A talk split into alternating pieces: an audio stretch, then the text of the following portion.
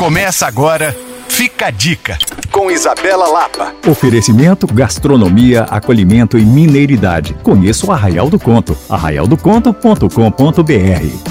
Como ouvinte aqui do Fica a Dica, eu imagino que você adora sair para comer e conhecer lugares diferentes. E eu quero te contar que um pulinho ali em Betim pode te surpreender.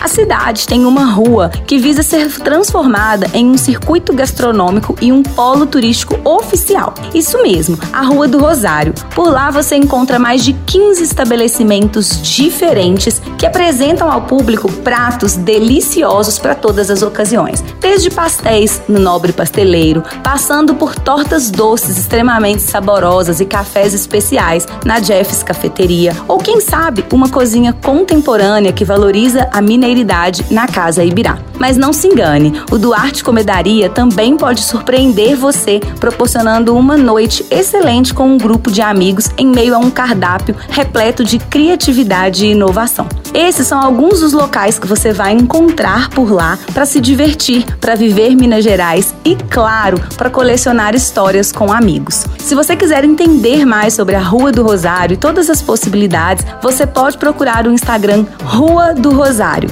ou, claro, falar comigo no Coisas de Mineiro. Para rever essa e outras dicas, basta acessar alvoradafm.com.br barra podcasts. Sou Isabela Lapa para Alvorada FM.